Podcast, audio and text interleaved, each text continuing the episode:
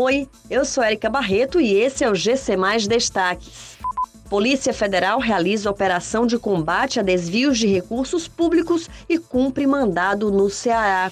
Receita Federal realiza leilão de produtos apreendidos. Vila União recebe serviços gratuitos do VET Móvel para cães e gatos. A Polícia Federal deflagrou nesta quinta-feira, na Paraíba, uma operação que investiga desvios de recursos em obras públicas. Estão sendo cumpridos pelo menos 34 mandados de busca e apreensão nas cidades de João Pessoa, Campina Grande, Patos, Paulista, Pombal, todas na Paraíba, e em Juazeiro do Norte, no Ceará. Segundo as investigações, em todas as obras, empresas de fachada venciam as licitações fraudadas e, por meio do pagamento de suborno a agentes públicos, executavam construção de açudes públicos que continham grandes percentuais de desvios de recursos.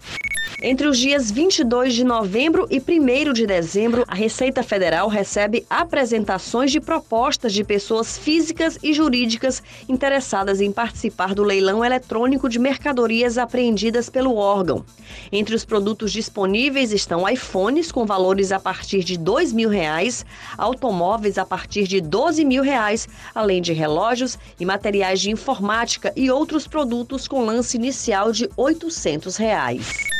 A partir desta quinta-feira, os moradores do bairro Vila União, em Fortaleza, poderão contar com serviços gratuitos do VET Móvel.